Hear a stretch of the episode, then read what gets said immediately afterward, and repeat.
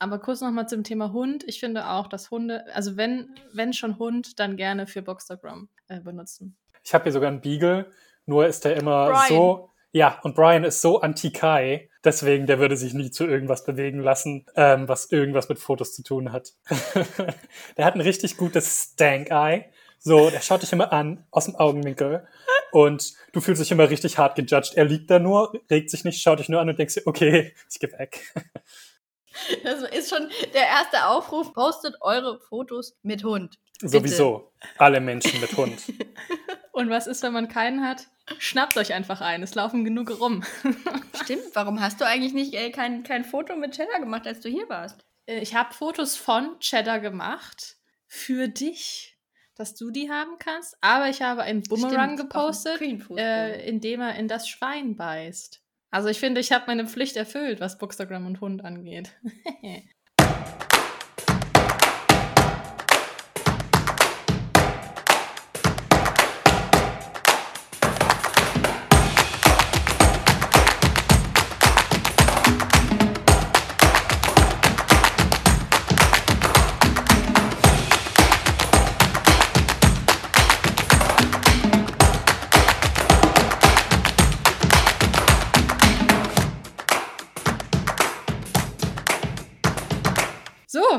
willkommen zur Monatslese. Äh, Eigentlich sollten Ja. wir jetzt so eine, so eine ähm, UK Welcome Edition machen, ne? Welcome to Monatslese. Solange ich sie nicht machen muss. Du kannst sie sehr Welcome gerne machen. Monatslese, ja. I'd rather not. Vor allem, was ist Monatslese auf Englisch? Welcome to Monatslese. Da sind wir auch schon. Wir haben äh, im, im Vorgespräch, äh, haben Anne und ich schon gesagt, wir äh, sind versucht, Kai Spellmeyer zu sagen. Was ja aber auch völliger Schmarrn ist. Ich finde das gut. Also, willkommen zur Monatslese im Juli 2021. Ihr habt's schon gehört. Heute wieder mit Gast und wir grinsen über beide Ohren, denn wir sehen uns alle drei. Heute ist Kai Spellmeier oder Spellmeier. Wie ist es denn jetzt? Also Spellmeier auf Deutsch. Spellmeier. Wenn wir auf Englisch reden, dann wäre es Spellmeier. Okay, Oder Spellmeier, ist zu gut. Gast. Spellmeyer. Servus, schön, dass du da bist. Ja. Ich freue mich. Ja, ich, ich freue mich doppelt, weil das so ein bisschen auf meinem Mist gewachsen bin, dich einzu einzuladen hierher. Ich habe es mir schon fast gedacht. Aber ich muss sagen, ich muss sagen, Anne und ich folgen uns jetzt auch auf Instagram. Von daher. Besties. es, ist, es ist der Beginn einer wunderbaren Sache. Also, wir fangen, wir, Kai und ich fangen jetzt gerade erst an. Ja, und zwar Instagram. Es, es krimmelt in den Fingerspitzen. ja, Monatslese verbindet. ist so. Ja. Über, über Grenzen hinaus. Mhm. Das stimmt, das ist auch unsere äh, internationale Premiere sozusagen jetzt. Mm, genau, aber warum äh, wollten wir dich hier haben? Das, das interessiert mich auch, muss ich sagen. Das dachte ich mir. Und deswegen dachte ich, erzähle ich es einfach gleich mal zu Beginn. Weil für mich bist du so der, der äh, Kontakt, der Ankerpunkt, der das Tor, Red weiter, red weiter. das Tor zur englischsprachigen Queer-Literatur. Also vor allem englischsprachig. Mittlerweile machst du ja auch sehr viel im deutschsprachigen Raum. Und du hast für mich da eine Tür aufgestoßen tatsächlich. Das schreibe ich mir gerne auf die Stirn. Und in den Lebenslauf. Ja, nee, ist wirklich so. Und also du warst wirklich so der erste Berührungspunkt für mich, wo man merkt, dass du einen Fokus darauf hast. Hm. Und sonst hat man hier und da mal was aufgeschnappt, aber du bist so all in und das finde ich richtig geil. Und ähm, mittlerweile gibt es ja wirklich auch äh, ganz viele andere, oder ich habe für mich viele andere äh, Accounts entdeckt, vor allem auf Instagram, wo sehr vielseitig gelesen wird und vorgestellt wird und so weiter. Aber du warst für mich eben so ein bisschen der, der Startpunkt. Du äh, postest auf Instagram unter deinem Klarnamen, Kai Spellmeier. Spellmeier. Spe Spellmeier. Spellmeier auf Instagram und mal betreibst nebenbei noch äh, das pinke Sofa Richtig. auf, äh, ja, da, da überwiegend oder 100% auf Deutsch und auf deinem anderen Kanal eben äh, überwiegend eigentlich englischsprachig. Richtig. Äh, erstmal an alle, die Kai noch nicht kennen, direkt mal auf Instagram und folgen bitte. Anne, was schüttelst du Ich, den ich glaube, das kann nicht sein. Ich glaube, dass ich die letzte Person war, die Guy noch nicht gefolgt ist. Das ist wirklich verrückt. Ich bin ihm gefolgt und dann war so die Anzeige, denen die äh, folgen oder haben das auch, aber nicht so, okay, wow, another hype that I missed. Aber das passiert wirklich öfter, als man denkt. Ich gehe dann, ich entdecke deutsche Accounts und die haben 60.000 Follower und ich denke mir, noch nie gehört, noch nicht mal vorgeschlagen in meinem Feed. Wie passiert das? So. Ja. Ja, wir können halt dann doch alle nicht alles sehen, ne? Was Hm. da so unterwegs ist auf Instagram. Aber deswegen bin ich umso froher, wenn man solche Perlen dann doch entdeckt. Und ähm, du dann auch noch gesagt hast, du kommst hier in unserem Podcast. Juhu! Ja. Also vielen Dank äh, dafür auch noch. Ja, wa- warum bist du überhaupt in UK? Vielleicht sollten wir damit mal anfangen, ne? Weil offensichtlich äh, bist du, ja, erzähl uns einfach mal. Warum, warum bist du eigentlich in UK? Ich glaube, das könnte jetzt ganz falsch ankommen. Deswegen muss ich meine Worte gut wählen. Also, gelesen habe ich schon immer. Irgendwann habe ich dann festgestellt, das ist auch was, was ich so beruflich machen will. Und dann habe ich aber schon ganz früh englische Bücher gelesen und das eben auch getan, weil ich ja fand, dass die deutsche, sprechen wir mal von Kinder- und Jugendliteratur, sehr einseitig und langweilig war. Und ich habe halt schon von so Teenagerzeit schon immer sehr vielfältige Sachen gesucht, weil ich immer auch LGBTQ Repräsentation haben wollte. Und das habe ich in deutschen Büchern gar nicht gefunden und dann in englischen Jugendbüchern total viel. Das ist so mein Anfang und deswegen möchte ich mittlerweile auch wirklich gern in der englischsprachigen Literaturszene arbeiten und ähm, mache das auch schon so ein bisschen Freelance hier und there. Das war jetzt Englisch, wird öfter passieren. ähm, hier und da und ja, ähm, deswegen bin ich gerade weiterhin auf, auf Jobsuche, habe außerdem einen britischen Boyfriend mit seiner britischen Familie hier, die mich da auch total lieb unterstützen. Und richtig, deswegen bin ich in der UK und hoffe, dass demnächst mal ein Job in meine, in meine Richtung kommt. Du klingst sehr angekommen dort. Das ist total schön, wie du das erzählst. Also man merkt es so, dass das so einfach dein Ding ist. Voll ja, cool. absolut. Das erste, was ich von dir gesehen habe auf deinem Profil, ist vielleicht auch nochmal ein ganz guter Einstieg jetzt, äh, mit dem du ein bisschen mehr über dich erzählen könntest, vielleicht, ist der schöne Satz, not here for your problematic faves. Oh ja. Kannst du uns dazu ein bisschen was erzählen? Was bedeutet das genau? Übersetzt heißt es im Grunde, ich habe keine Lust auf eure problematischen AutorInnen. Jetzt sehr radikal gesagt. Aber heißt im Grunde, ach, ich bin jemand, der sich sehr stark mit Repräsentation in Büchern von marginalisierten Personen auseinandersetzt, gerade auch von queeren Personen, weil ich selber schwul bin. Daher kommt es eben auch, dass es sehr viele AutorInnen in allen möglichen Literaturszenen gibt, die halt auch in Wirklichkeit teilweise einfach blöde Menschen sind oder blöde Dinge, ich will lieber sagen, blöde Dinge getan haben und das wiederholt, ohne sich zu entschuldigen. Und solche AutorInnen möchte ich nicht unterstützen. Und ich finde es dann auch schwierig, wenn dann teilweise problematische Inhalte in deren Büchern über diese marginalisierten Menschen drin sind. Und früher war ich da eben sehr radikal, dass ich mich sehr stark immer negativ dagegen ausgesprochen habe. Und mittlerweile mache ich es wirklich eher auf eine Schiene, dass ich sage, ich rede gar nicht mehr über diese ganzen problematischen, teilweise wirklich hasserfüllten, transphoben AutorInnen, die es da draußen gibt. Und ich konzentriere mich wirklich nur noch größtenteils aus, es passiert was Schlimmes, das angesprochen werden muss. Ja, ich konzentriere mich nur noch darauf, wirklich positive, tolle Beispiele und AutorInnen zu unterstützen, einfach weil das besser ist. Man liest immer problematische Bücher von problematischen AutorInnen, das lässt sich nicht vermeiden, weil wir alles nur Menschen sind, die Fehler machen. Aber ich achte eben sehr darauf, was ich so konsumiere, ohne großartig auf andere Leute zu zeigen mit dem Finger, weil wie gesagt, ich tue es auch, aber da bin ich einfach sehr achtsam. Verstehe ich in einem äh, anderen Kontext auch sehr gut, weil ich auch lieber über gute Bücher als über schlechte Bücher rede. Hm. Also ich mag nicht so gern dieses, ich äh, alles, ich, ich rede nicht über alle Bücher, die ich gelesen habe, weil da halt viele dabei sind, über die, ja, brauchen wir jetzt nicht reden, hat dann jetzt nichts mit problematischem Hintergrund zu tun, Hm. aber einfach so die, die positiven, guten Sachen irgendwie mehr, mehr herauszuheben, als sich jetzt auf das Negative zu konzentrieren und sich da vielleicht dann auch so ein bisschen reinbeißen.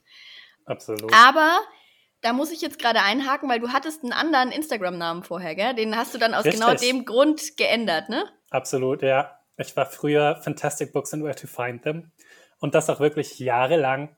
Und ich war ein riesiger Harry Potter-Fan. Und da bin ich dann selber auch irgendwann auf die Schnauze gefallen, weil ich ja sehr anti-J.K. Rowling dann war Und irgendwann haben mir Leute gesagt, ja, ähm, wieso hast du dann aber eine Harry Potter-Referenz als Namen? Und ich so, shit, da ist was dran.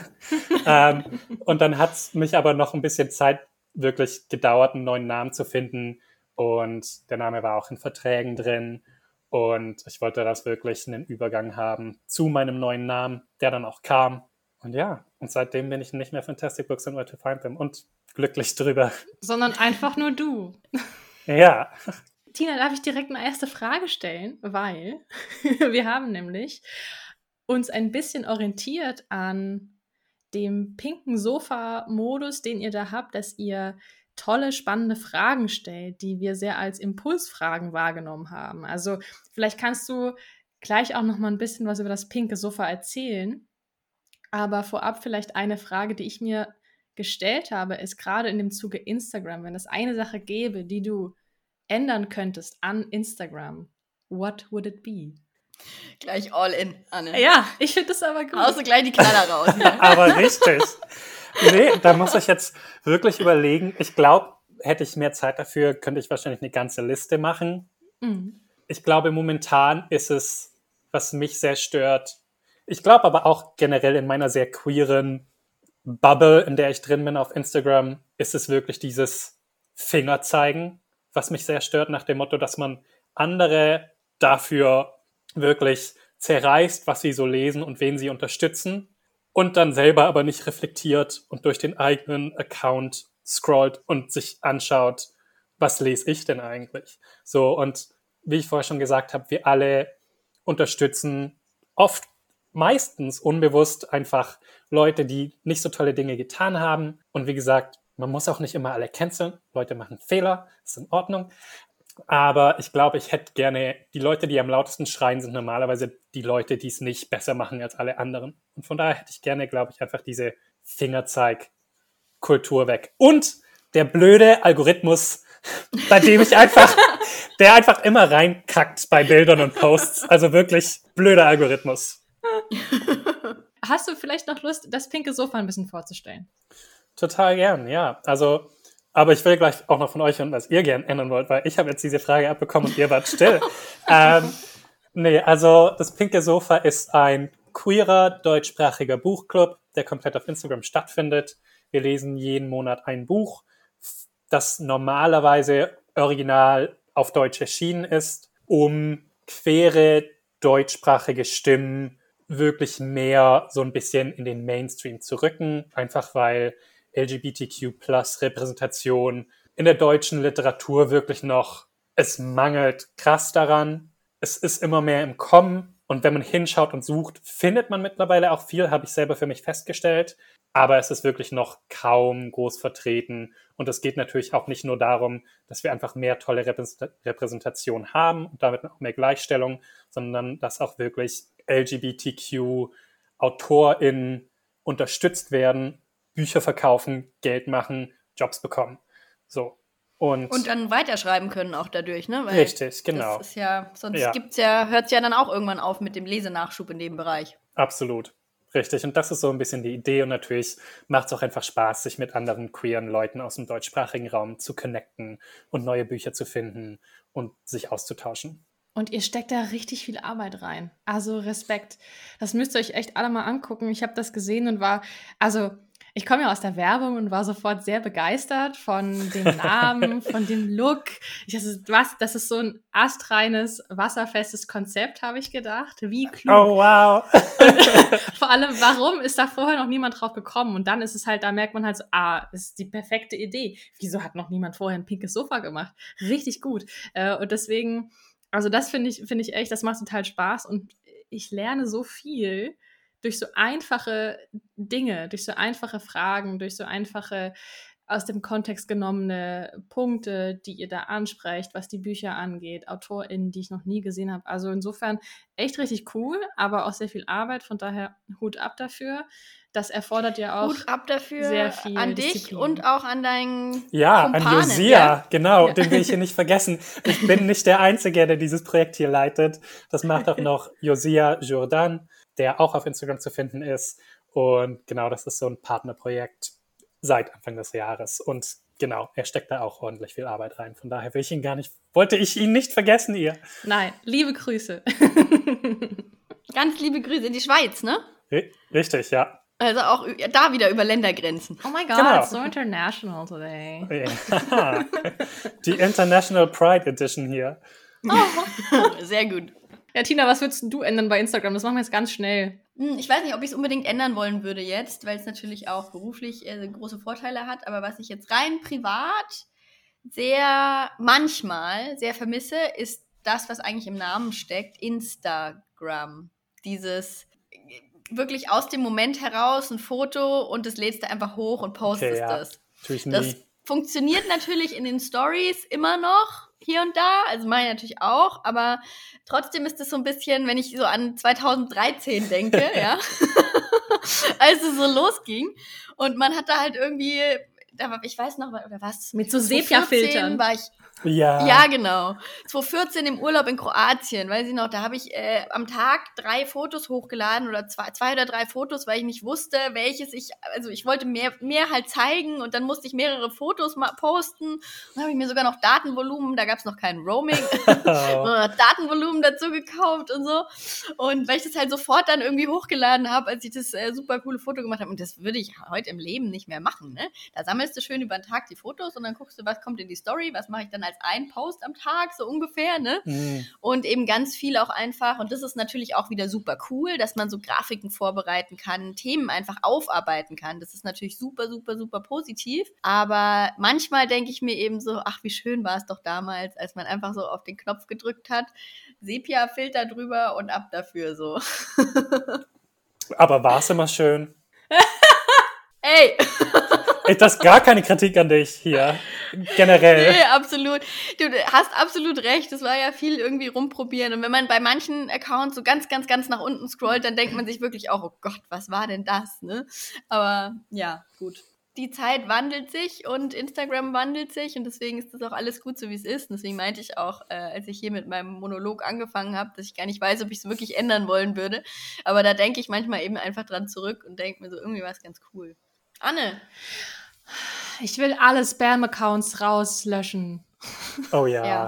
Ich will einfach wirklich, dass da keine doofen Bots drin sind und ich will nicht, dass da irgendwelche Spam-Accounts drin sind und ich will nicht, dass da Accounts drin sind, die sich in irgendwelche Live-Videos hacken und ich will nicht, dass, dass da Menschen sind, die einfach fies sind und die ihre Zeit damit verbringen, anderen das, das digitale Community-Leben schwer zu machen. Das, das, wenn ich das ändern könnte, sofort raus. Ich würde gern an dieser Stelle einen Account mal, und zwar Augsburg Schachclub Lechhausen outschauten, die unter jedem meiner Posts, in dem ich den Do! Hashtag Augsburg habe, Ja! machen die so eine blöde Schachfigur als Kommentar drunter. Und ich denke mir, Leute, Tell them! Schachclub Augsburg, was soll das? Die sliden gleich in deine DMs. Ich mache das gleich mal. Wenn wir hier fertig sind, sage ich mal, Leute, hört mal bitte auf mit diesen blöden Kommentaren. Ich werde nie Schach spielen. Generell einfach viel mehr Leuten sagen, hör auf, lass mich in Ruhe, ciao. Einfach weg. Ja, das Muss ist, glaube ich, in dem. Fall auch einfach ein Bot wieder, wie du es. Deswegen kam ich jetzt drauf. Ja, gut. Okay, sorry, ich bin abgeschwiffen. Ich, kein Problem. Ich finde den Übergang und zwar wollen wir ja auch über Bücher reden in diesem Podcast. Nicht nur, Let's aber it. auch. Und du, du hast ja eingangs gesagt, dass dir aufgefallen ist, dass es irgendwie auf dem deutschen Markt irgendwie, dass dir da ganz, ganz viel gefehlt hat. Und ich habe gelesen, dass dein Lieblingsbuch noch nicht auf Deutsch erschienen ist. Ich hoffe, das ist immer noch so. The Black Flamingo. Richtig, Ich habe mich gut informiert, ne? richtig, ja. Was ist das für ein Buch und warum sollte es alle lesen? The Black Flamingo ist ein Buch von Dean Atter. Das ist ein schwarzer britischer Autor, Poet. Ähm, ich glaube, der hat mit Slam Poetry vor allem angefangen. Das ist sein erstes Jugendbuch gewesen. Und das ist im Grunde ein, ein Roman, aber in Versform geschrieben, also in Gedichten. Und die erzählen aber eine große Geschichte. Das Tolle an solchen Büchern ist, die lassen sich super schnell lesen. Ähm, einerseits, also wenn man mal irgendwie noch eine Challenge hat und man sagt sich noch, ich brauche noch ein Buch diesen Monat, dann ist das perfekt. So, dann sind solche Bücher perfekt. Aber was ich an diesem Buch eben liebe, ist, dass es, es ist eine Coming-of-Age-Geschichte von einem jungen, schwarzen, queeren Dude. So. Und es ist eine Coming-of-Age-Geschichte. Und es fängt halt wirklich an von seiner Kindheit, bis er an die Uni geht und erzählt so die Art und Weise, wie er sich findet, wie er eben sich als queere Person findet und eben auch so ein bisschen mit, mit Gender so ein bisschen spielt, wie er sich zum ersten Mal verliebt in einen anderen Jungen und dadurch eben seine Erfahrungen macht und irgendwann eben auch als Black Flamingo in seiner Uni-Gruppe ähm, von Drag Queens auftritt. Es ist einfach so unglaublich, ich krieg Gänsehaut, wenn ich drüber rede. Es ist einerseits witzig, es ist manchmal so ein bisschen schamerfüllt, weil man guckt so zurück auf seine eigene Kindheit und denkt sich so, oh je, ich war auch mal ein bisschen so als Kind. man findet sich so selber drin wieder, so leicht awkward. Und dann ist es aber super empowernd, weil es einfach dir am Ende wirklich sagt, die Art und Weise, wie du bist als queere Person, so sollst du sein, so darfst du sein, du musst nicht anders sein und du bist genau richtig egal wie unsicher, egal wie selbstbewusst, egal wie laut oder leise du bist. Und das Buch wurde bis jetzt eben noch nicht ins Deutsche übersetzt. Aber ich glaube, man darf die Augen offen halten, weil das hat so viel Potenzial. Die deutschen Verlage werden sich das nicht entgehen lassen. Vor allem, weil eben, wie du es ja auch schon gesagt hast, gerade so ein bisschen was los ist schon in der deutschsprachigen Verlagswelt, was queere Literatur auch angeht. Und ähm, ihr macht es ja auch, ich glaube, du suchst es auch immer raus für das pinke Sofa, gell? die Neuerscheinungen jeden Monat. Richtig, ja. Ähm, was auf Deutsch kommt und aber auch was, äh, teilweise auch englische Novitäten, die mit, mit dabei sind. Ne? Also be ja. beides so ein bisschen. Und da war ich nämlich auch ähm, so ein bisschen überrascht, dass doch einige Bücher dabei sind, die man gar nicht so als queer auf dem Schirm hat. Richtig, und, ja. Ähm, die halt einfach dann schon sich so in dieses, äh, ja, in die Vorschauen mischen und wo man jetzt gar nicht so äh, den Fokus auf dieses, das ist ein queeres Buch, das entspricht gerade dem Trend, kauft es deswegen. Und das finde ich nämlich super angenehm. Ja, ich muss sagen, aber auch schwierig. Ich kann mir, ich weiß teilweise nicht, ob es wirklich ein Marketing-Tool ist, weil Verlage zu schüchtern oder zu angsterfüllt sind zu sagen, das Buch ist queer, weil sie dann Schiss haben, es kauft niemand. Mhm. Oder weil es, und das fließt, glaube ich, schon irgendwo mit rein, teilweise steht aber auch das Thema einfach nicht im Vordergrund. Das ist halt einfach mit dabei und das ist ja auch was Schönes. Aber das macht es eben dann für mich auch teilweise wirklich schwer, diese Bücher zu finden, mm. ähm, weil ich mir dann denke, ja, sagt mir doch einfach, dass es queer ist, Leute. Dann kann ich das hier schön mit einfügen. Wie machst du es überhaupt? Das wäre jetzt meine Frage. Also, wie läuft das ab, wenn du sagst, so, ich suche jetzt die Neuerscheinung des Monats August? Ja, ähm, beim Englischen muss ich sagen, habe ich das, es ist sehr easy, weil irgendwie bin ich sehr in dieser Bubble drin, dass ich immer schon ein Jahr vorher oder zwei mitbekomme, wenn diese Bücher überhaupt verkündet werden. Das heißt, die sind alle auf Goodreads auf meiner Liste drin und ich muss nur, entweder habe ich sie schon auf dem Schirm oder ich muss nur kurz durchklicken, was drin ist. Und bei den Deutschen ist es wirklich schwieriger. Teilweise ist es wirklich einfach die Programme durchschauen, was mir aber auch wirklich, oder Amazon wirklich einfach LGBT eingeben und schauen, was in dem Monat rauskommt. Und es gibt aber auch, und da habe ich keine Ahnung, wie es wirklich heißt, VLTB Tix, Tix oder so. Ein Vorschauportal. Richtig, da kann man auch die Tags eingeben und monatlich schauen, was so rauskommt. Aber da sind wir wieder bei der Arbeit, ne? Also die da ja. in diesen Account äh, fließt. Das kostet Stunden. Ja, das, das kann ich mir sehr, sehr gut vorstellen. Sehr, sehr gut. Aber das würde mich jetzt auch, weil wir da gerade thematisch schon so dran sind, ähm, zu einer Frage, die ich mir notiert habe, für dich führen. Und zwar ähm, ist ja schon sowohl, also beide deine die Instagram-Accounts, die du führst, sind ja schon eben mit Fokus einfach auf diese queere Thematik. Und findest du, dass es, dass dieser Fokus und auch dieser, dieser Trend gerade, sage ich jetzt mal, ja, dieser Trend, dass jetzt mehr ähm, in die Richtung geht und dass Verlage vielleicht nur nur aus dem Trend heraus, in Anführungszeichen, jetzt diese Bücher veröffentlichen. Ist das jetzt was Gutes oder würdest du dir schon auch wünschen, dass es einfach normaler ist und da jetzt gar nicht so ein Trara draus gemacht wird, sage ich jetzt mal? Weil das finde ich nämlich äh, selber für mich jetzt, die ich überhaupt nicht, also ich bin, ich bin absolut äh, unqueer, langweilig in Anführungszeichen. Ich finde es dann cool, wenn ich eine Story lese, zum Beispiel Honey Girl, über das hatten wir vor zwei Monaten im Podcast oh, ja. auch schon gesprochen. Ich hatte das gar nicht auf dem Schirm, dass das eine queere Story ist. Und ich habe mich dann tatsächlich sehr gefreut, ja. als ich das gemerkt habe. Und, kommt auch auf äh, Deutsch fand, raus. Ja, genau, es kommt im Januar, glaube ich, bei DTV, ne? Ja. Und habe mich dann sehr gefreut, eben, als ich das entdeckt habe, ohne dass das jetzt direkt gleich mir entgegengeschossen ist, dass das jetzt eine queere Geschichte ist. Aber wie ist es bei dir? Ach, ich weiß gar nicht. Ich glaube, ich muss sagen, ich feiere es schon, dass es einen Hype gibt, einfach weil die Bücher wirklich mehr gepusht werden. Ich hoffe einfach, es bleibt kein Hype. Also ich meine, Queerness und Queer sein und queere Menschen so, wir waren immer hier, wir werden immer hier sein und deswegen hoffe ich, dass das wirklich eher ne, auf lange Zeit Dinge ändert. Was es, denke ich, auch automatisch tun wird, außer wir kommen wieder in eine Phase, wo es so einen Push gibt, was wir auch wirklich teilweise weltweit sehen, dass wirklich queere Menschen, ja, dass wieder Gesetze gegen queere Menschen und sowas erlassen werden, dass sozusagen Literatur, wie man es in Russland sieht zum Beispiel, queere Literatur, auch wenn es Jugendbücher sind, dann ist sie erst ab 18. So ein Kram. Also ich glaube nicht, dass es passieren wird. Und ich hoffe nicht, dass es passieren wird. Und solange das nicht passiert, sind wir, glaube ich, auch weiterhin da und ähm, werden nicht einfach wieder verdrängt.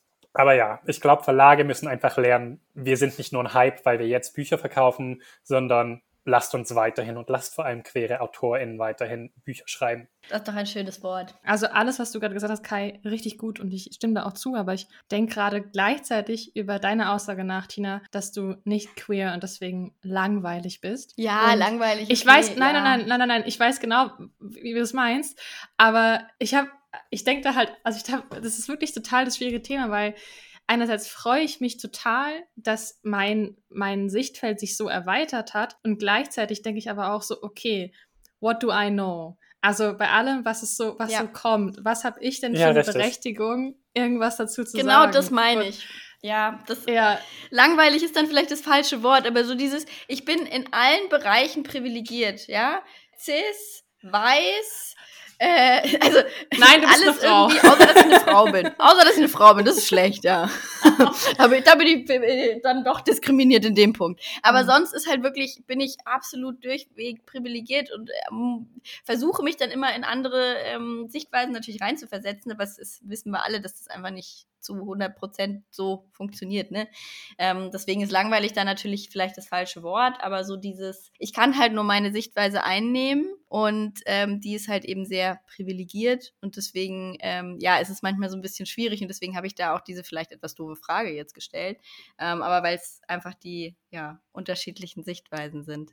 Nee, also ich will sagen, die Frage war super toll und ich finde habe auch kurz gestutzt, als du langweilig meintest, ähm, weil das bist du ja nun wirklich nicht. Aber ich glaube, ach, privilegiert ist auch nicht das richtige Synonym, würde ich behaupten, sondern einfach wahrscheinlich normativ in dem Sinne. Mhm. So, weil, ach, und dann kommt auch noch dazu, Queerness ist so ein Ding, das kann sich auch entwickeln. Also who knows, wo du in, who knows, wo du in 40 Jahren stehen wirst und sagst, wait, wenn ich jetzt zurückschaue, eigentlich bin ich nicht wirklich hundertprozentig eine Cis-Frau. So, was weiß ich. Ich denke, Queerness ist auch Sehr eben so eine Dinge ja. und generell Identität, Gender, Sexualität sind so Dinge, die sind nicht statisch. Die sind wirklich fließend und ich denke, das sind Dinge, denen man Freira Freiraum geben darf. Und deswegen, ja, das kann sich alles entwickeln. Wer weiß. Also ich würde auch sagen, ich bin hundertprozentig gay, aber ich will nicht ausschließen, dass ich mich jemals in meinem Leben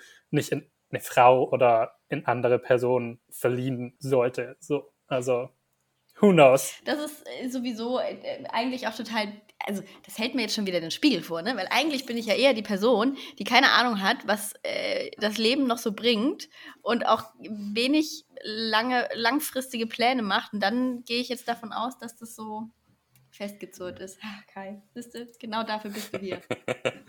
ja, aber äh, Immer wieder ist, gern. man muss halt über Dinge auch einfach reden. Und ich finde, Richtig, dieses, ja. dieses Ganze, wenn, wenn Tina und ich uns über äh, Bücher unterhalten, wenn wir äh, mit anderen Freunden, Freundinnen über Filme oder Serien sprechen, einfach merken, okay, die machen was mit einem. Und wenn es eben diesen einen Bereich, zum Beispiel Queerness, beinhaltet und wir auf einmal Spaß daran haben, neue Geschichten zu entdecken, die wir vor Jahren einfach noch nicht kannten. Nicht, weil wir sie ja. uns nicht dafür interessiert haben, sondern weil sie uns einfach nicht, nicht hingelegt Gezeigt wurden. wurden gezeigt ja. wurden. Und jetzt sind sie da und sie sind dafür da, dass wir sie entdecken. Und ich finde, das macht einfach so wahnsinnig viel Spaß. Und da geht es für mich auch gar nicht darum zu sagen, oh Mann, ich will jetzt einfach nur noch queere Geschichten lesen, weil das muss ich jetzt tun, um mich irgendwie abzuheben oder weil ich Teil einer äh, spannenderen Kultur sein möchte. Ihr wisst, was ich meine, sondern einfach, weil ich merke, es zeigt mir was, was mir inhaltlich neue Blickwinkel schenkt. Und hm. das ist ja das, das Tolle daran. Und ja. gleichzeitig ist es aber der Effekt Educate Yourself. Das heißt, du schlägst einfach zwei Fliegen mit einer Klappe.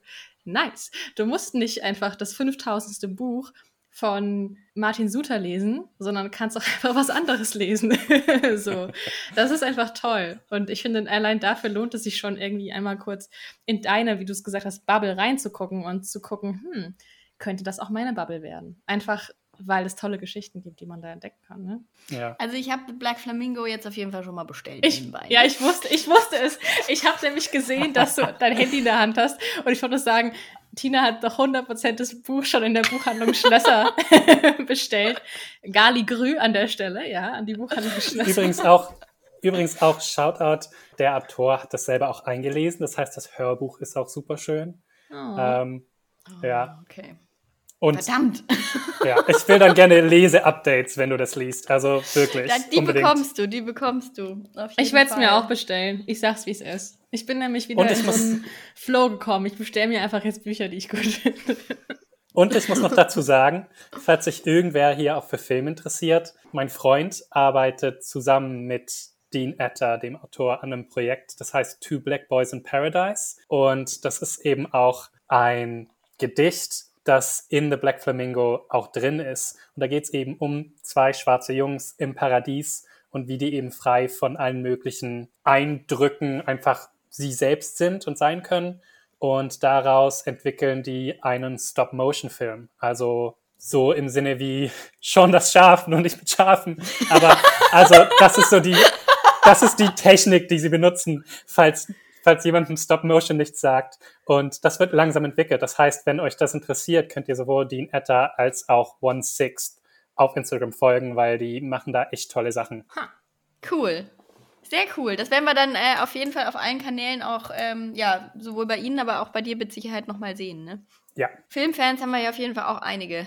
Oh ja. Also ich habe es auch direkt mal notiert. Hast du das notiert für die Show Notes? so eine Folge. Ich habe es notiert, auch für die Shownotes.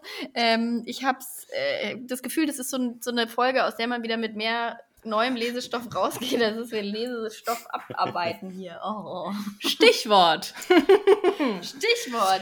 Äh, wir fragen ja immer unsere Gäste auch eine Frage und zwar lautet mhm. die, was liest du denn gerade so? Oder was hast du denn zuletzt gelesen, um jetzt hier mal in den Monatsrückblick so ein bisschen reinzukommen? Ja, jetzt hoffe ich, dass ich niemanden hier langweile, aber ich werde immer und immer und immer weiter über queere Bücher reden. Deswegen mache ich mal direkt so weiter. Ich lese gerade ein Buch, das kommt, glaube ich, Anfang September oder Anfang Oktober raus. Es ist auf Englisch und ich hoffe, das wird aber auch auf Deutsch übersetzt. Das heißt um, ähm, The Transgender Issue und es ist von Sean Fay mit dem Untertitel An Argument for Justice. Sean Fay ist eine Journalistin und Autorin, die eben dieses Buch geschrieben hat in dem Glauben, also es fängt damit an, dass sie sagt, sie glaubt, dass die Befreiung, also die Liberation von transgender Menschen generell der Gesellschaft helfen wird, gerechter zu werden. Und im Grunde ist das Buch, also ein Sachbuch, ja, ein sozusagen eine Art aktivistisches, ein aktivistisches Manifesto ähm, warum ja Transmenschen einfach mehr Rechte bekommen sollen und die Gerechtigkeit erhalten, die sie momentan nicht haben. Und sie ist selber auch eine Transfrau ähm, und das Buch ist Hammer. Also ich weiß nicht, ob ihr Shits Creek schaut. Ja, nein? Ich, noch nicht. Ich habe es auf meiner Liste, weil ich mag den Schauspieler so gerne. Ja, also da gibt es so eine Szene, da lernt, da lernt jemand für, für, für eine Prüfung und wirklich, es ist so eine sehr witzige Szene, weil sie unterstreicht jeden Satz mit einem pinken Marker.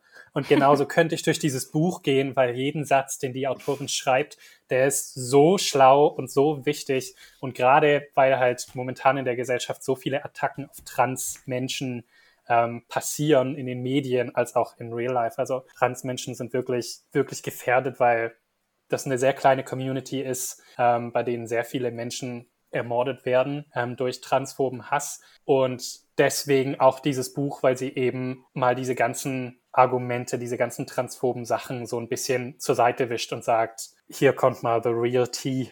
Deswegen mhm. unglaublich wichtiges Buch. Ich bin noch nicht super weit, aber sehr bewegend ja, und so ja intelligent. Auch markieren. Ja. Das dauert dann ein bisschen, ne? ja. Cool, ich habe es mir aufgeschrieben. Ich hatte gestern tatsächlich, gestern Abend, ein bisschen Tränen in den Augen, als ich auf dem Instagram-Profil war von Tommy Dorfman. Oh ja, ja, ja.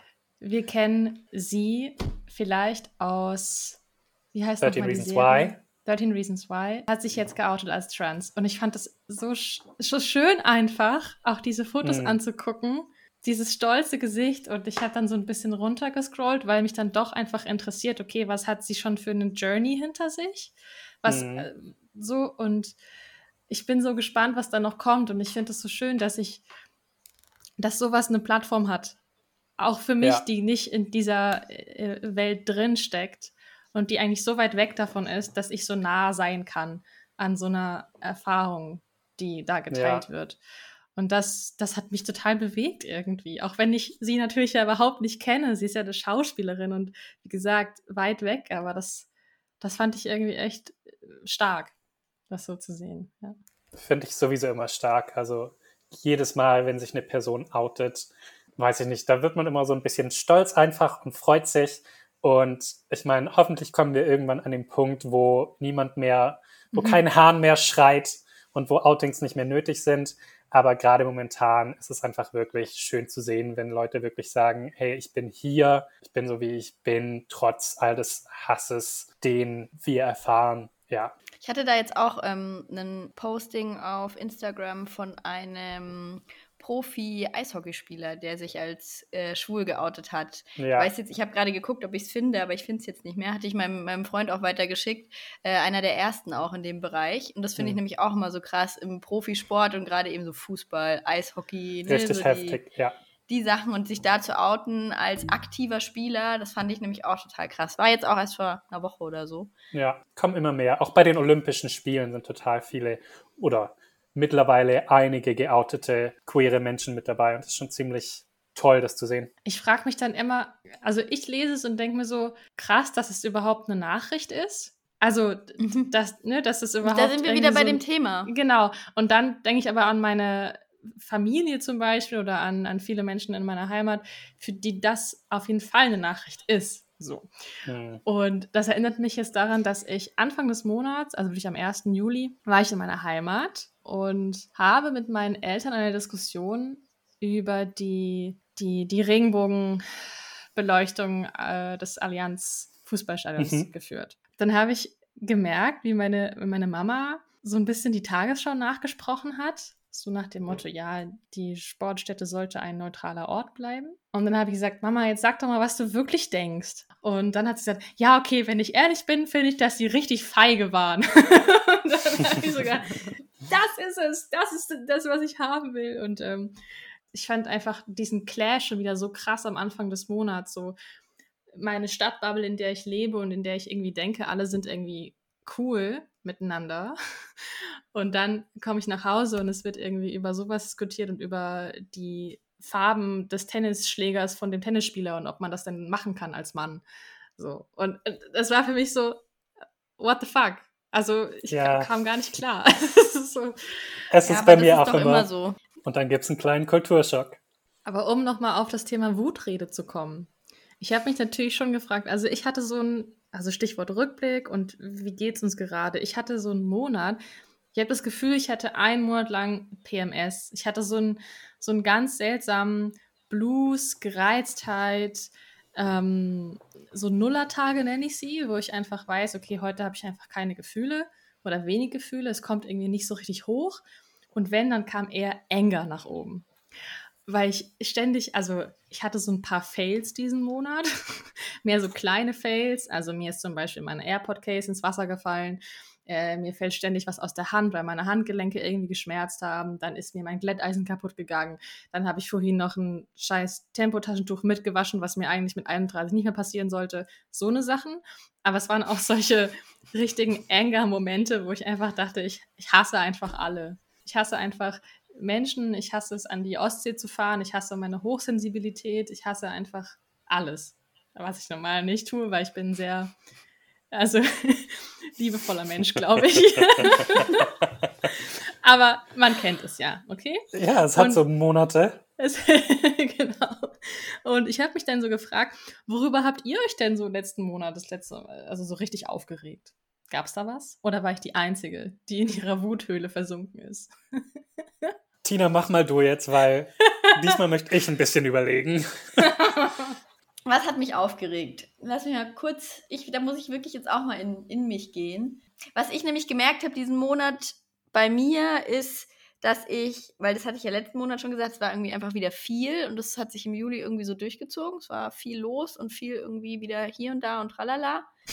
Aber ich habe trotzdem ein bisschen mehr Zeit für mich gefunden. Das fand ich nämlich sehr positiv. Also eher so ein bisschen, sorry jetzt nicht auf deine Frage eingehend, aber das fand ich äh, für mich so ein bisschen, bin ich besser mit klargekommen. So, ich habe mehr wieder gelesen. Letzten Monat habe ich ja wirklich fast gar nichts gelesen. Jetzt sind es immerhin fünf Bücher geworden. Und ähm, ja, also so, so habe ich ein bisschen besser, besser unter Kontrolle gehabt. Ich nehme auch, äh, um mich von meinem Enger wegzubringen, nehme ich auch Geschichten über Dinge, die euch zuletzt sehr gefreut haben. Auch das Spiel können wir sehr gerne spielen. Interessanterweise, normalerweise fallen mir die negativen Dinge immer sofort ein und ich kann ewig lang darüber sprechen. Und bei positiven Dingen habe ich dann so zwei.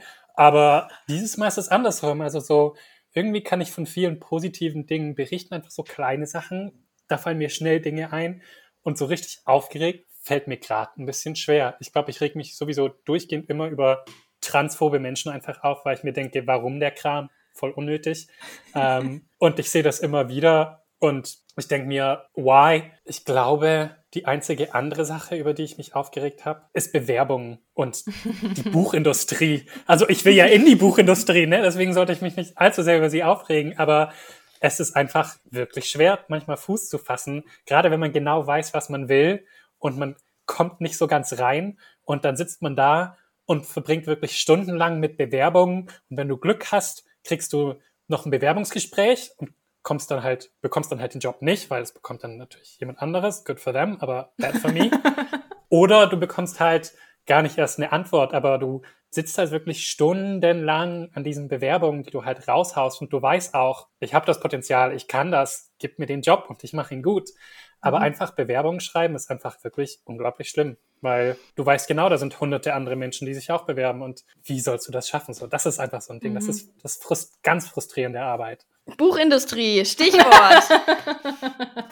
ich ich habe ein Buch Ar gelesen. Arbeit im Verlag. Arbeit im Verlag. Es war genau deswegen äh, perfekt. Ich habe ein Buch gelesen in diesem Monat, das zwar nicht in England spielt, dafür aber in New York und sich tatsächlich auch mit dem Thema Arbeit, Arbeitsmoral, Kapitalismus beschäftigt. Punkt.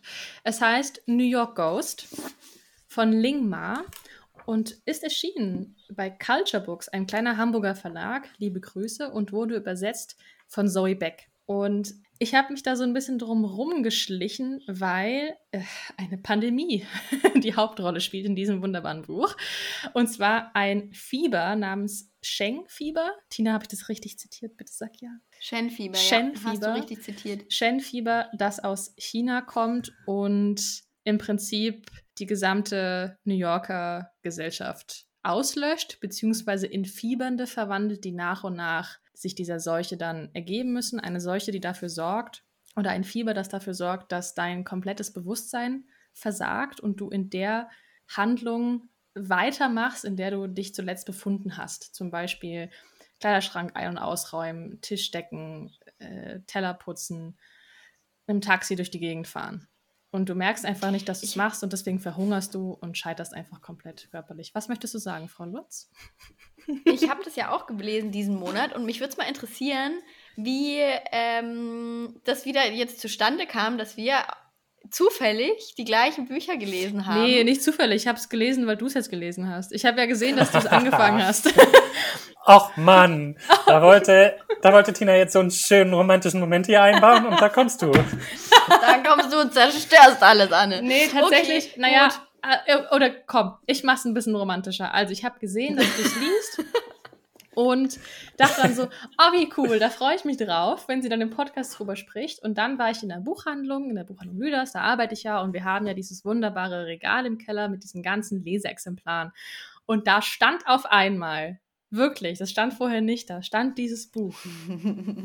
Was it fate? I think so. Also habe ich das mir gegriffen und sofort gelesen. Das Buch ist ja auch, ähm, muss man dazu sagen, es wurde schon 2000, jetzt müsste ich vorhin nachgucken, 2018, glaube ich, ist es auf Englisch erschienen. Ja, ja, genau, 2018. Und die Autorin hat dafür auch mehrere Literaturpreise gewonnen und ähm, das hat halt einfach jetzt ein bisschen gedauert, bis das in der deutschen Übersetzung erschienen ist. Also es ist jetzt auch nicht so dieser äh, Covid-Roman sozusagen, der aus der Zeit entstanden ist und die Inspiration war nicht echt. Und das finde ich so irre daran, weil es schon einfach Parallelen gibt. Die Hauptfigur, Candence, die arbeitet eben in einem Verlag und ist dann eine der letzten, die, also da geht es dann auch um Homeoffice und es müssen aber trotzdem ein paar noch im Büro bleiben und solche Sachen. Das ist dann schon so ein bisschen, ja, also ich verstehe, dass Leute das Buch nicht lesen wollten, weil es sehr nah an der Realität ist. So. Auch so diese Übertragung über die Luft und dann fangen sie an, äh, Atemmasken zu tragen, um sich zu schützen. Und da sind schon echt Parallelen dabei, wo man erstmal noch nochmal schlucken muss. Und wenn man da vielleicht ein bisschen sensibel ist, was die Inhalte angeht, sollte man da auf jeden Fall auch nochmal nachdenken, ob man das wirklich jetzt lesen sollte, das Buch. Ähm, aber was ich trotzdem sehr spannend daran finde, ist, dass es nicht um die Pandemie als solche geht, sondern eher um das, was es mit den Menschen macht. Und ähm, natürlich ist das Setting diese Pandemie, aber es ist jetzt kein apokalyptischer Roman oder so, ähm, sondern es geht dann eben so ein bisschen drum, wie kam es dazu, wie haben sich die Menschen verhalten und eben wie, wie hat sich die Hauptfigur in New York als eine der letzten, die dort noch war, so durchgeschlagen. Und das, was hat, dieses, was hat das alles mit ihr gemacht? Und das fand ich total spannend und sehr gut auch. Ist es gruselig? Ja, nee. Ich finde nee, nicht, dass es gruselig nicht. ist.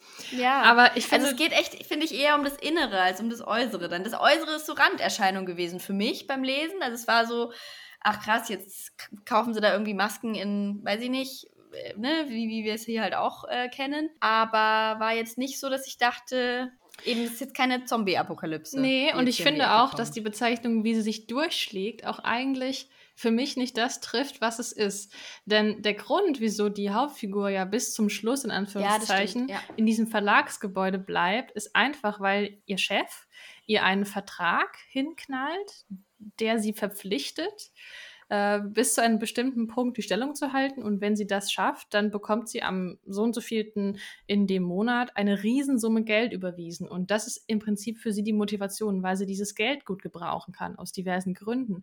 Aber sie denkt überhaupt nicht daran, okay, was mache ich eigentlich mit dem Geld, wenn die Welt um mich herum zugrunde geht? Also es ist einfach nur, ich habe einen Job, zu erledigen und ich bleibe hier. Und New York Ghost ist auch die Bezeichnung für ihren Fotoblog, den sie dann wieder aufnimmt und im Prinzip die Welt und alle Geflüchteten, die aus New York rausgegangen sind, mit Fotos von dieser verlassenen Stadt versorgt und das als ihren neuen Job ansieht weil sie eine Beschäftigung braucht. Sie geht jeden Tag ins Büro, irgendwann zieht sie in das Büro, weil, das ihr Job ist. Und das fand ich halt so krass daran.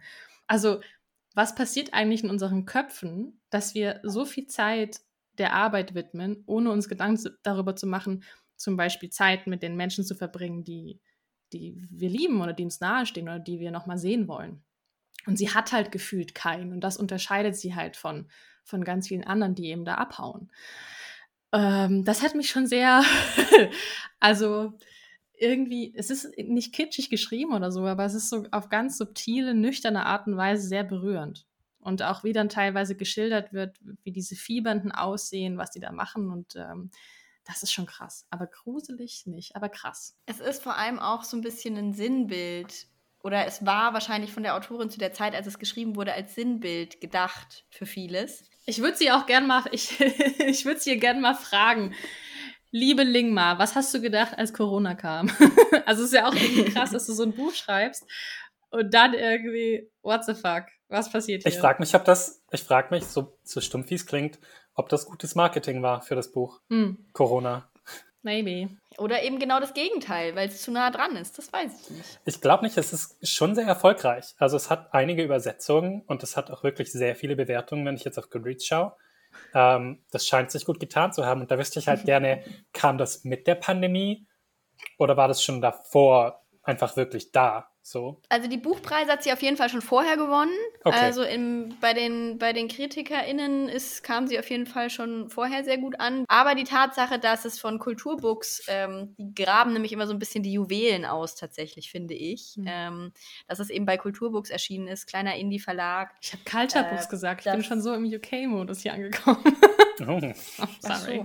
Also, ich sage immer Kulturbooks. Ja, ist egal. Äh, Genau, aber da, das ist schon irgendwie so ein Zeichen, dass es noch nicht so ganz auf dem Schirm war, glaube ich, bei vielen großen deutschsprachigen Verlagshäusern. Ich habe mich aber auch gefragt, tatsächlich, ähm, Kai, die, die Frage, ist es wegen Corona so erfolgreich oder nicht?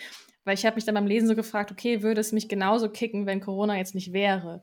Also würde es mir genauso nahe gehen? Ich glaube, es würde auf eine andere Art und Weise kicken, weil dadurch halt vieles Sinnbild ist äh, oder mehr Sinnbild Ja. ist, als was es jetzt ist. Aber überleg mal, ich meine, es gibt ja so viele Geschichten schon über solche Pandemien, Endzeitstimmungen. Also was Ja, fasziniert ich uns nicht so eigentlich daran, das zu sehen? Ne? Das ist ja die alte Frage. Warum gucken wir uns eigentlich solche Dystopien und solche Endzeitgeschichten an? Und ohne Corona hätte ich dieses Buch anders gelesen, glaube ich einfach. Es ist halt jetzt einfach realitätsnah. Ja, also du jetzt halt hast du wirklich eine Verbindung dazu. Ja, Und davor würdest du dir bisschen. sagen, oh, wäre mal interessant. Ja. Aber Fazit, Tina, empfehlenswert? Ja, nein? Was, was Ja, definitiv. Wie, wie ich äh, schon meinte, äh, man muss, glaube ich, sich bewusst machen, dass das durchaus hier und da sehr lebensnah ist gerade und man muss das können. Es gab auch Zeiten in den letzten eineinhalb Jahren, da hätte ich es jetzt auch nicht so gerne gelesen. Ja, wenn man davon absieht, sehr, sehr, sehr empfehlenswert. Ich wünsche dem Buch eine zweite Auflage ohne Fehler. Deswegen müsst ihr alle jetzt die erste Auflage leer kaufen. ist äh, ein kleiner subtiler Hinweis. Es sind ein paar, ich sag mal so, für Leute, die daran Spaß haben, Fehler in Büchern zu finden, die kommen hier auf ihre Kosten. Aber ich hoffe, dass es noch mehrere Auflagen gibt und dann wird es besser. Aber auch empfehlenswert von mir. Alright. New ja, haben wir doch immerhin über ein Buch schon besprochen jetzt, nach einer Stunde und neun Minuten.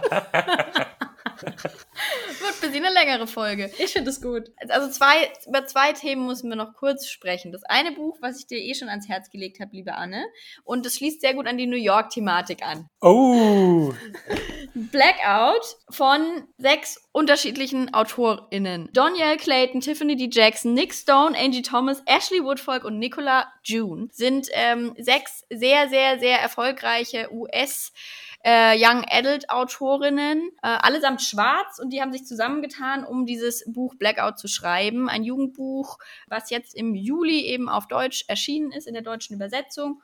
Und das ist ganz besonders, weil es sind sechs einzelne Geschichten, von denen eine sich im Endeffekt so als verbindendes Element durch das ganze Buch zieht und fünf äh, eben ja abgeschlossene Kurzgeschichten in Anführungszeichen, weil alle, also die Figuren sind sehr miteinander verwoben, kennen sich, das ist dann die Cousine von dem, die Freundin von dem und so weiter und so fort.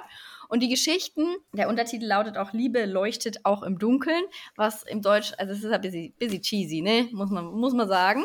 Ich habe da gerade so Bock Ähm, drauf. und tatsächlich sind, tatsächlich sind die Geschichten auch teilweise cheesy, aber bewusst cheesy, weil es darin, also sie wollten so ein bisschen große Liebesgeschichten schreiben, äh, wo sich die Jugendliche einfach äh, repräsentiert fühlen. Sowohl schwarze Jugendliche als auch queere Jugendliche. Und da wollten sie die großen Liebesgeschichten schreiben. Und deswegen ist da eine ordentliche Portion Kitsch hier und da drin.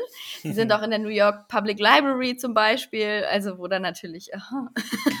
ja, also da sind meine Erinnerungen wieder hochgekommen. Ich war einmal da und ich habe es geliebt. Ich, New York sowieso für mich so ein, ja, eine, eine ich war noch Sehr niemals überraschende-.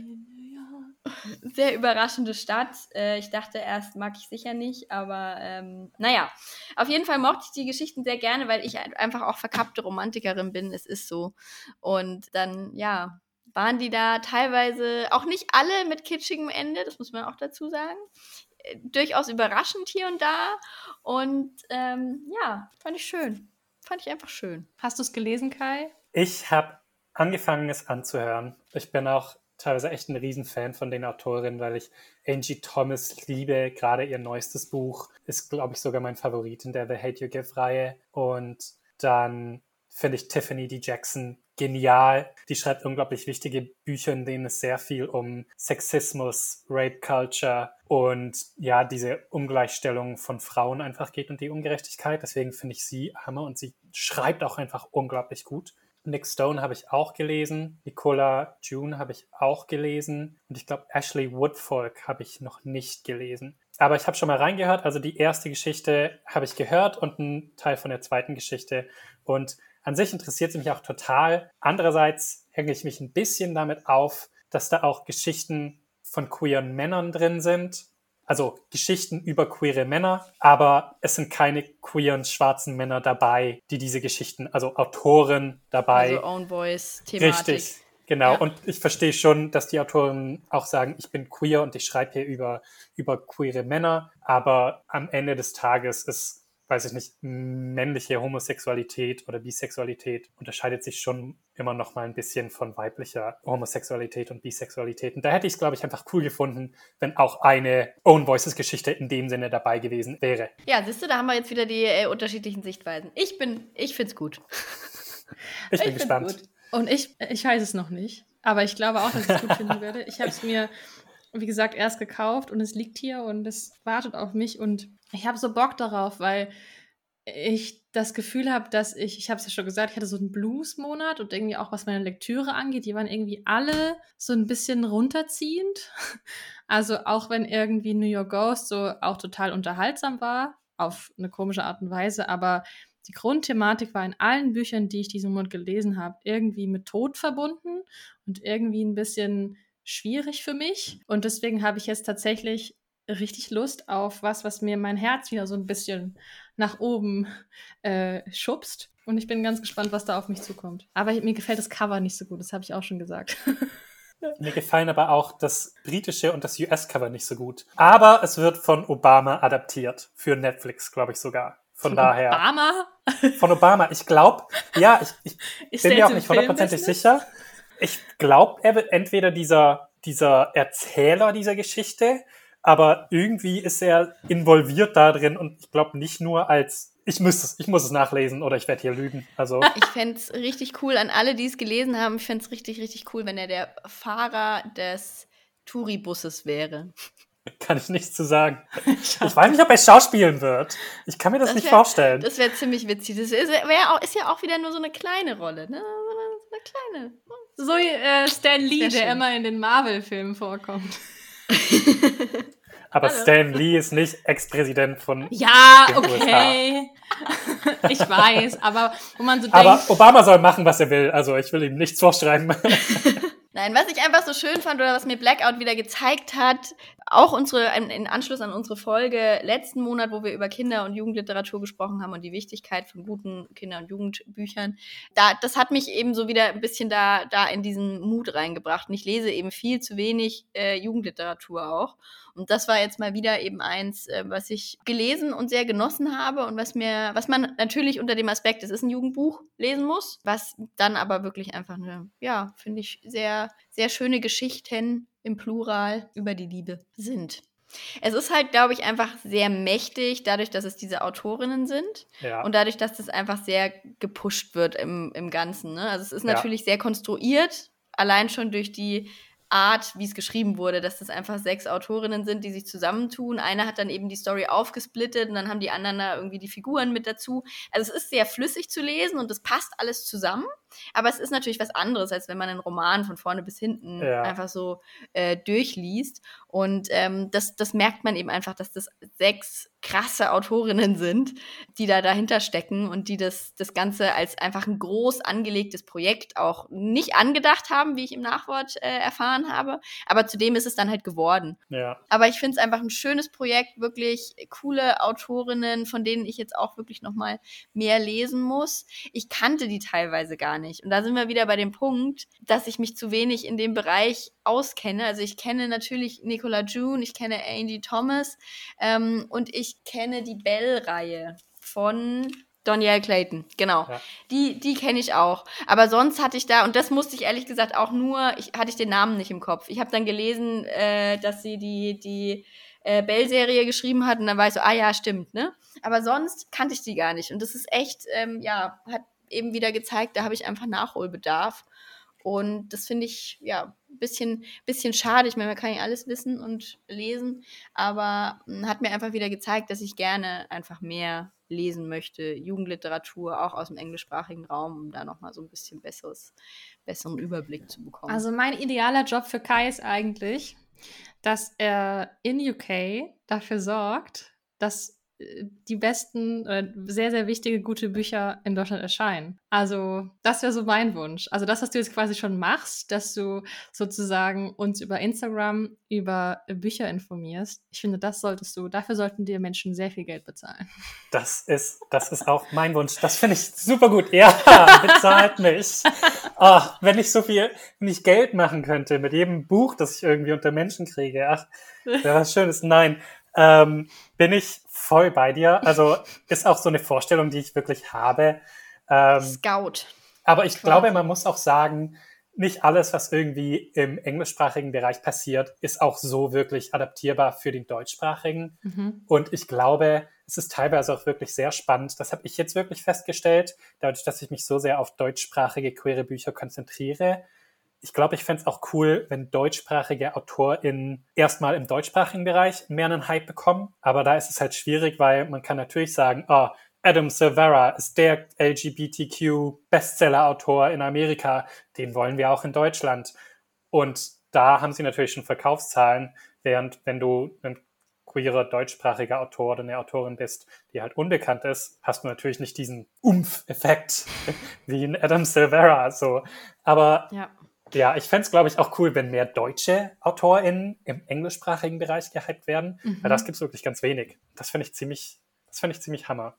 Aber das ja auch nicht mal im queeren Bereich, ne? Also überhaupt übersetzt zu werden, ist ja, ja auch schon super schwierig. Super schwierig, ähm. ja. Da wurde aber doch gerade, wie heißt sie? Das habe ich nicht gelesen. Was wir von hier sehen. Oder irgendwie sowas. Ganz gehyptes Buch. Mariana Lecki. Ja, das. Was man von hier aus sehen kann. das Anekdote, meine Mutter empfiehlt mir selten Bücher. Normalerweise ist es andersrum und dann liest sie sie nicht. Aber meine Mutter hat, hat gesagt, Kai, ich habe dieses Buch gelesen, das fand ich unglaublich toll, das schicke ich dir. Und ich so, oh je, was kommt dabei rum? und dann hat sie, hat sie mir aber das gezeigt und ich so, äh, das, davon habe ich schon richtig viel Gutes gehört. Das, das finde ich gut, Mama, schick mal rüber.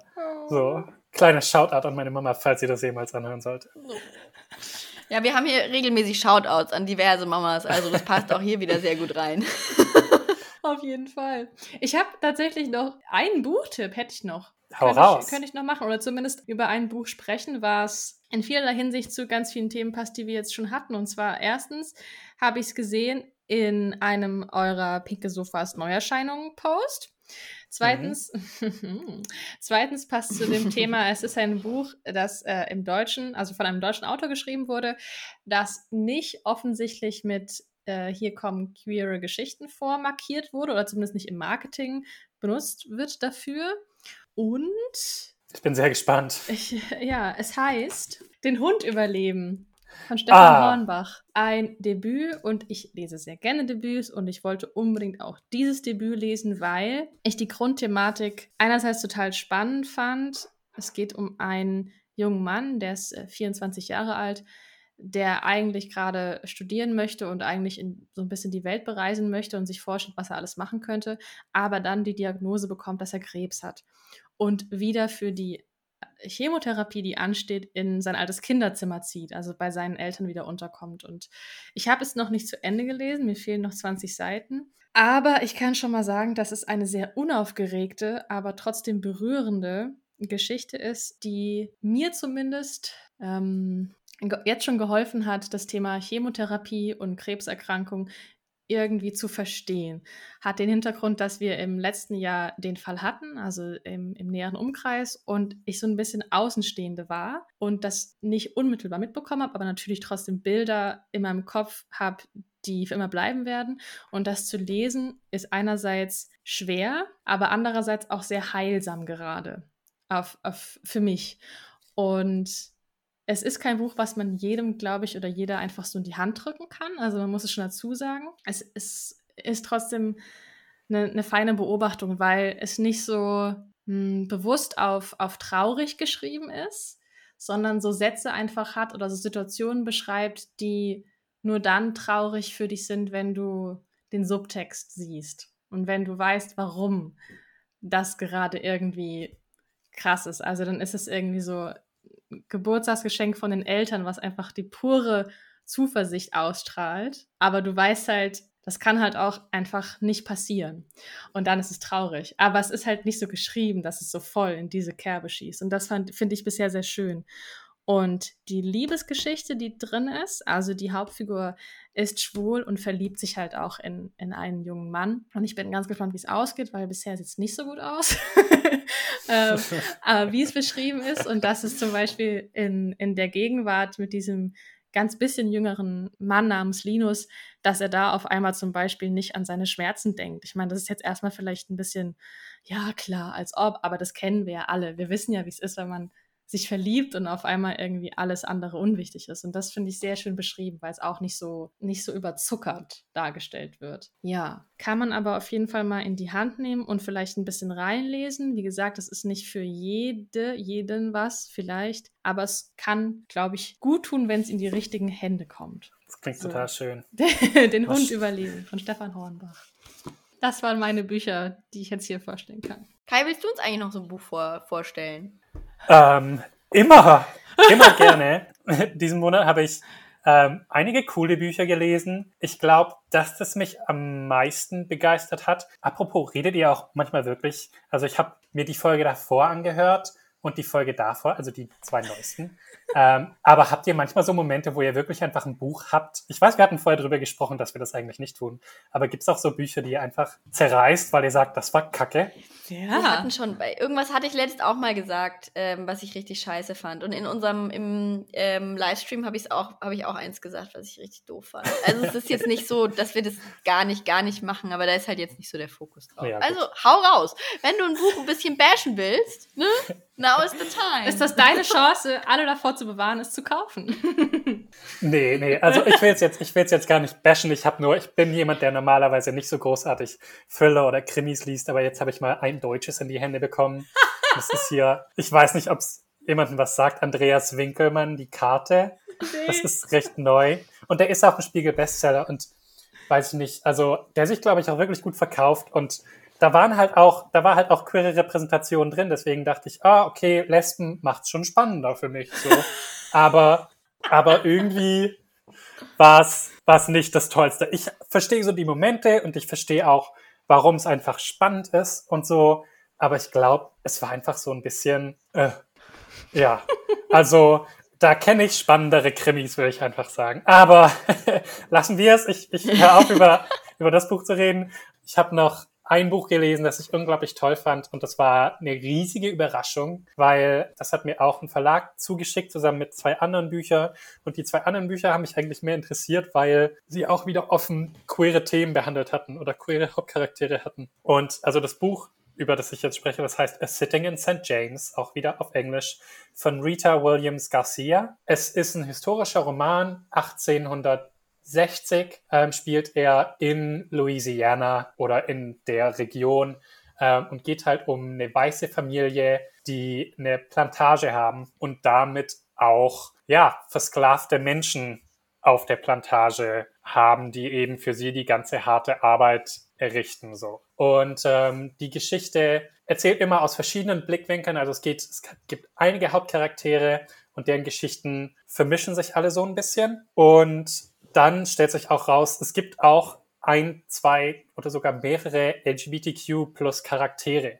womit ich überhaupt gar nicht gerechnet habe, weil normalerweise, wenn es historische Romane sind, dann, weiß ich nicht, sind das selten queere Geschichten so. Nicht, weil es sie nicht gab, sondern weil das wirklich bis jetzt kaum dokumentiert wurde und wenig selber behandelt wurde in Büchern. Und deswegen bin ich gerade ein totaler queerer Geschichtsfan geworden, so im letzten Jahr.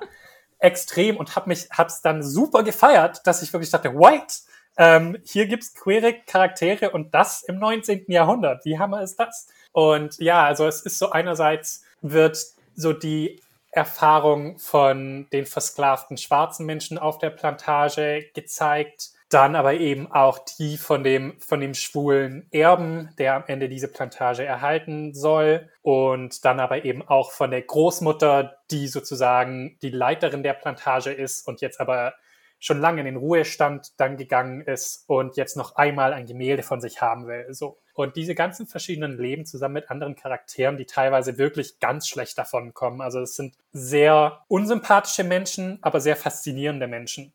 Und teilweise gibt es aber natürlich auch deine Sympathieträger, weil du hast schon Leute, für die du sehr, die du sehr hypst. Und gleichzeitig das Tolle an dem Buch ist erstmal historisch arbeitend natürlich einfach, ja, die rassistische Geschichte Amerikas auf, ähm, gleichzeitig auch so ein bisschen die queere Geschichte Amerikas und zeigt aber gleichzeitig auch auf, das sind alles Menschen, die sind nicht nur böse oder die sind nicht nur gut, ähm, sondern sie sind das, wozu sie die Gesellschaft gemacht hat mhm. und, und, und zeigt, wie sie das navigieren. Und das fand ich unglaublich spannend gemacht. Also es war wirklich sehr, sehr toll und auch so die Erzählstimme dabei mhm. war unglaublich schön. Und da kann ich auch das Hörbuch empfehlen, weil das war auch super. Ich habe wenige Teile mit dem Hörbuch gehört und den Großteil gelesen, aber das war wirklich ein totaler Überraschungsfund den ich auch wirklich nur empfehlen kann und wo ich auch hoffe, dass es echt eine Übersetzung findet irgendwie, weil das ist, glaube ich, das ist ein richtiger Geheimtipp. Das habe ich bis jetzt kaum irgendwo gesehen und das ist aber so ein richtig, richtig gutes Buch, so, so ein kleiner Underdog. Also an dieser Stelle einen kleinen Gruß an unsere Freundin Jasmin von Leaf and Literature. Wenn du dir bis jetzt noch nicht diesen Buchtitel aufgeschrieben hast, dann mach das jetzt, denn in so vieler Hinsicht ist das, glaube ich, was für dich. Historischer Roman auf Englisch, noch nicht übersetzt, queere Charaktere oder queere Geschichte. Read it, translate it. Danke. Danke. Ja, bitte. Danke. Ich finde es eh total cool, weil das, äh, du hier jetzt äh, Bücher reinbringst, die wir jetzt, glaube ich, nicht so lesen würden, Anne, ne? Also so 1860, haben wir jemals einen historischen Roman hier im Podcast gehabt? Äh, nee, das, ich habe ja letztes, in der letzten Folge auch gesagt, dass ich ja überhaupt keine Ahnung von historischen Romanen habe und für mich ja. das ja schon total bahnbrechend war, dass ich ein Buch gelesen habe, was ähm, in den 50ern spielt. und mhm. irgendwie, ja, also es, ich, es interessiert mich eigentlich total. Also ich liebe auch Filme aus der Zeit und ich, ich finde es total faszinierend, aber ich, ich weiß nicht, wieso mir der Zugang zur Literatur bisher da noch nicht so richtig ähm, sich gezeigt hat. Von daher vielleicht ist es dann eine neue Chance jetzt hier mit diesem Buch. Ging mir aber auch so. Ich glaube, man muss was finden, einen Aspekt, der einen super fasziniert. Ja. Und dann, der vielleicht nicht zwingend historisch ist, und den dann in einem historischen Kontext irgendwie erfahren. Mhm. Und das ist vielleicht was, was so Türen öffnet, weil bei mir war es einfach wirklich die Realisation, wait, queere Menschen gab es schon immer, ähm, aber es gibt kaum queere Literatur, von der ich weiß. Also es gibt sie, aber sie wird nicht groß mhm. gepusht. Und deswegen dachte ich, gut, da will ich jetzt mehr machen. Ja, cool. Total spannend. Irgendwie auch ein schönes Vorhaben. Das heißt, du hast ein, ein Buch gelesen, was weitere vielleicht folgen lässt. Das ist ja auch immer ganz gut. Ja, ich hoffe. Damit hast du mir eine absolute Steilvorlage für meine letzten Bücher gegeben, lieber Anne. Ich möchte kurz erwähnen, ich glaube, das wird die erste Extended Monatslese. Die Tut definitiv. Mir leid. Nein, ich finde das total gut, aus, aus mehreren Gründen. Äh, und ich, ich werde, ich weiß jetzt schon, ich will überhaupt nicht so viel wegschneiden. Deswegen freue ich mich, dass wir jetzt äh, ein bisschen länger unterwegs sind und freue mich auch auf Tinas äh, nächsten Buchtipp. Ja, du hast mir eine absolute Steilvorlage gegeben mit dem äh, von dem einen Buch ins nächste abtauchen sozusagen, weil ich habe Anfang des Monats beziehungsweise Ende letzten Monats, aber in den, in, in den Juli noch hinein äh, Daisy Jones and the Six von Taylor Jenkins Reid gelesen. Was witzigerweise, ich weiß gar nicht, Anna, ob du das noch weißt, das hast du mir in mein Lüder yes. Survival Kit gepackt vor über einem Jahr. Yes. Im März 2020 war das in meinem Survival Kit und ich habe es nicht gelesen und ich wusste nicht, was für ein Schatz die ganze Zeit in meinem Bücherregal ungelesen auf mich wartet. Wahrscheinlich auch ein bisschen von mir deswegen beiseite gepackt, weil das ja auch so ein sehr gehyptes Buch war, ist, was wirklich, ich weiß gar nicht, ob ich überhaupt schlechte Rezensionen dazu oder negative Meinungen dazu gehört habe, gelesen habe, äh, aber bin diesem Hype völlig erlegen und kann Daisy Jones and the Six sehr, sehr, sehr empfehlen. Ähm, kurz zusammengefasst ist es im Endeffekt die Interviewform, also oder in Interviewform geschildert, wie Daisy Jones äh, und die Band The Six, wie die zusammengekommen sind, wie die dann sehr erfolgreich waren und was die so umgetrieben hat zu der Zeit. Sehr, sehr kurz zusammengefasst. Ich finde schon den Stil total oder die, die, die, die Idee, das eben in dieser Interviewform zu äh, schreiben, insofern spannend, weil sie sich dann teilweise gegenseitig auch, also äh, Bandmitglied Nummer 1 sagt was, Bandmitglied Nummer 2 sagt was und es ist die gleiche Situation und sie sehen es halt komplett anders. Und das macht es total spannend, so, dass die sich da auch wirklich widersprechen und ja, also es ist wirklich super spannend und was sie sehr, sehr krass schafft, ist diesen Vibe zu erschaffen, diese Atmosphäre. Du bist äh, in den Ende der 70er Jahre Rockstar-Leben, irgendwie so, also wirklich äh, mit den, du tourst mit denen quasi im Kopf durch die Gegend.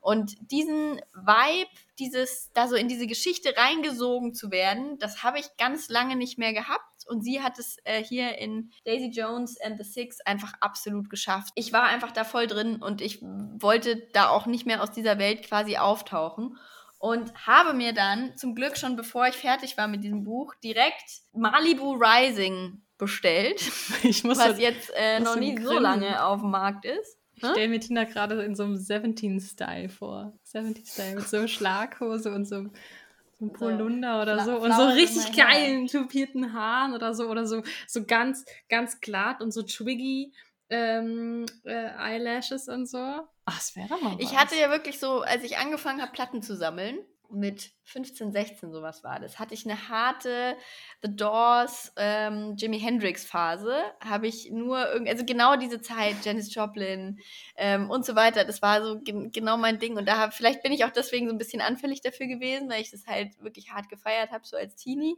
ähm, wo mein Papa schon äh, sich sehr gefreut hat damals, dass ich so auf seine Musik auch stehe. Das hatte ich mit Queen. Ja, da hat Queen, sich mein Papa ja, sehr gefreut. Das, aber ich hatte dann sogar auch DVDs, DVDs von Jimi Hendrix Konzert auf äh, bei, bei Woodstock und sowas. Also das Level. Das gar nicht meine Welt. Doors, Null. Die Doors Biografie im, also von vom ähm, Keyboarder der Doors geschriebene Bandhistorie quasi habe ich auch hier stehen und sowas. Also ja, aber ich schweife ab. Okay. Ich wollte über Malibu Rising sprechen. Ah. Das ist nämlich eine ganz andere Welt. Wir sind ein paar Jahre später, wir sind Anfang der 80er, 18, äh, 1983 in Malibu es geht da um eine Familie, um vier Geschwister, die unter schwierigen Umständen aufwachsen, sage ich jetzt mal. Der Papa ist nämlich ein, ja, Rockstar, da sind wir wieder. Also die Familie ist im Endeffekt, ja, sehr, sehr zerrüttet äh, er verlässt die Mutter immer wieder, dann kommt er mal wieder zurück, dann geht er wieder und ja, auf jeden Fall schwierige, schwierige Zeiten, aber die vier sind so eine krasse Gang und die hängen einfach zusammen nur rum, äh, entdecken das Surfen für sich gemeinsam und bringen sich das dann selber bei und dann wird der eine auch äh, Pro-Surfer und also das ist halt ja auch wieder so ein bisschen Kalifornien, Sonne und Surfen. Hätte ich jetzt Tina, schon auch nichts dagegen. Tina ist so, on ne? fire. Ist, ich wusste, als du das gezeigt hast, okay, Malibu, ich habe den Klappentext gelesen und wusste, ja, okay, das ist ein Buch für Tina, sie wird es lesen, sie wird es lieben, alles klar. Das, das, macht mich glücklich. Es macht mich glücklich, dass es diese Bücher ja. gibt. Ja, äh, ja. und äh, das ist aber, das, das ist einfach eine richtig gute Geschichte. Mhm. Also da, die Charaktere sind so ausgefeilt. Ich weiß nicht, wie sie das macht. Das war eben bei Daisy Jones auch schon so, dass du genau das richtige, die richtige Dosis von den Charakteren mitkriegst. So, ja? Weil manchmal denkt man sich ja dann schon so, okay, too much information oder man kommt nicht so ra richtig ran. Eins von beiden und die mhm. hat es genau richtig, hat die das einfach drauf. Und dazu eben noch dieses Setting. Sowohl bei dem, als also bei Malibu Rising, als auch bei Daisy Jones.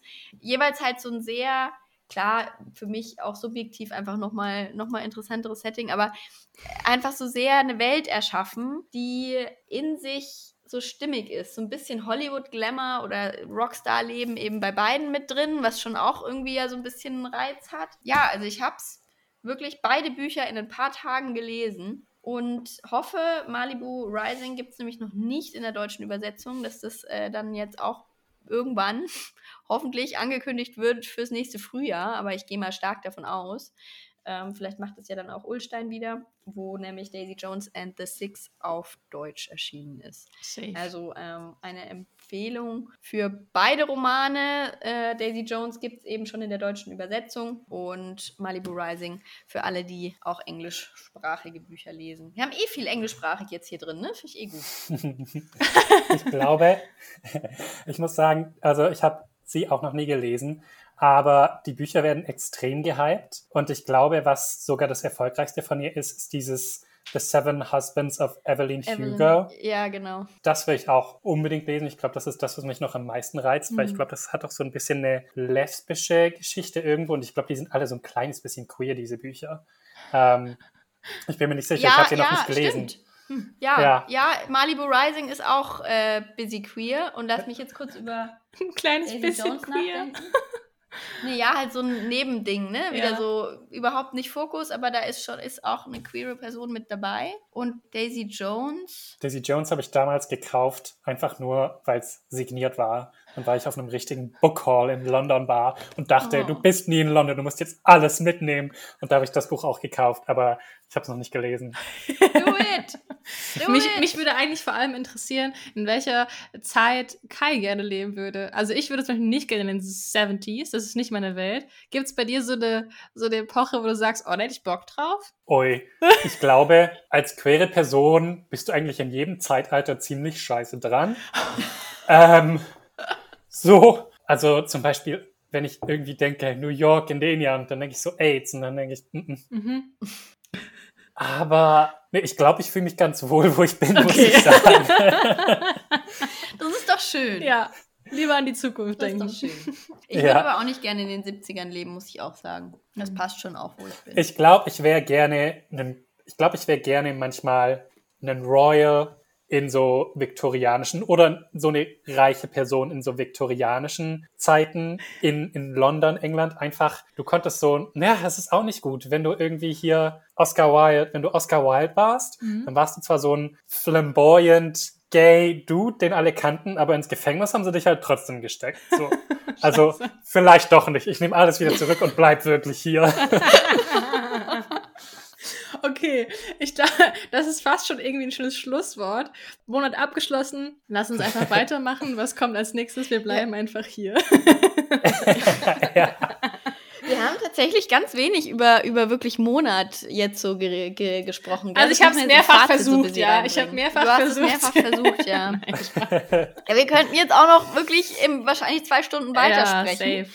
Wir Ähm, können ja, wir können ja ganz kurz die positiven Dinge im Monat sagen. Das haben wir nämlich nicht getan. Wir hatten nur die negativen. Ja, und das kannst du gerne Stimmt. verbinden mit deinem Monatsfazit, weil du hast ja, wenn du unsere letzten beiden Folgen gehört hast, weißt du ja, dass wir am Ende jeder Ja. Folge ein Monatsfazit ziehen. Oh, und ich denke schon den ganzen Tag drüber nach, ne? Und ich denke mir so, ein Wort.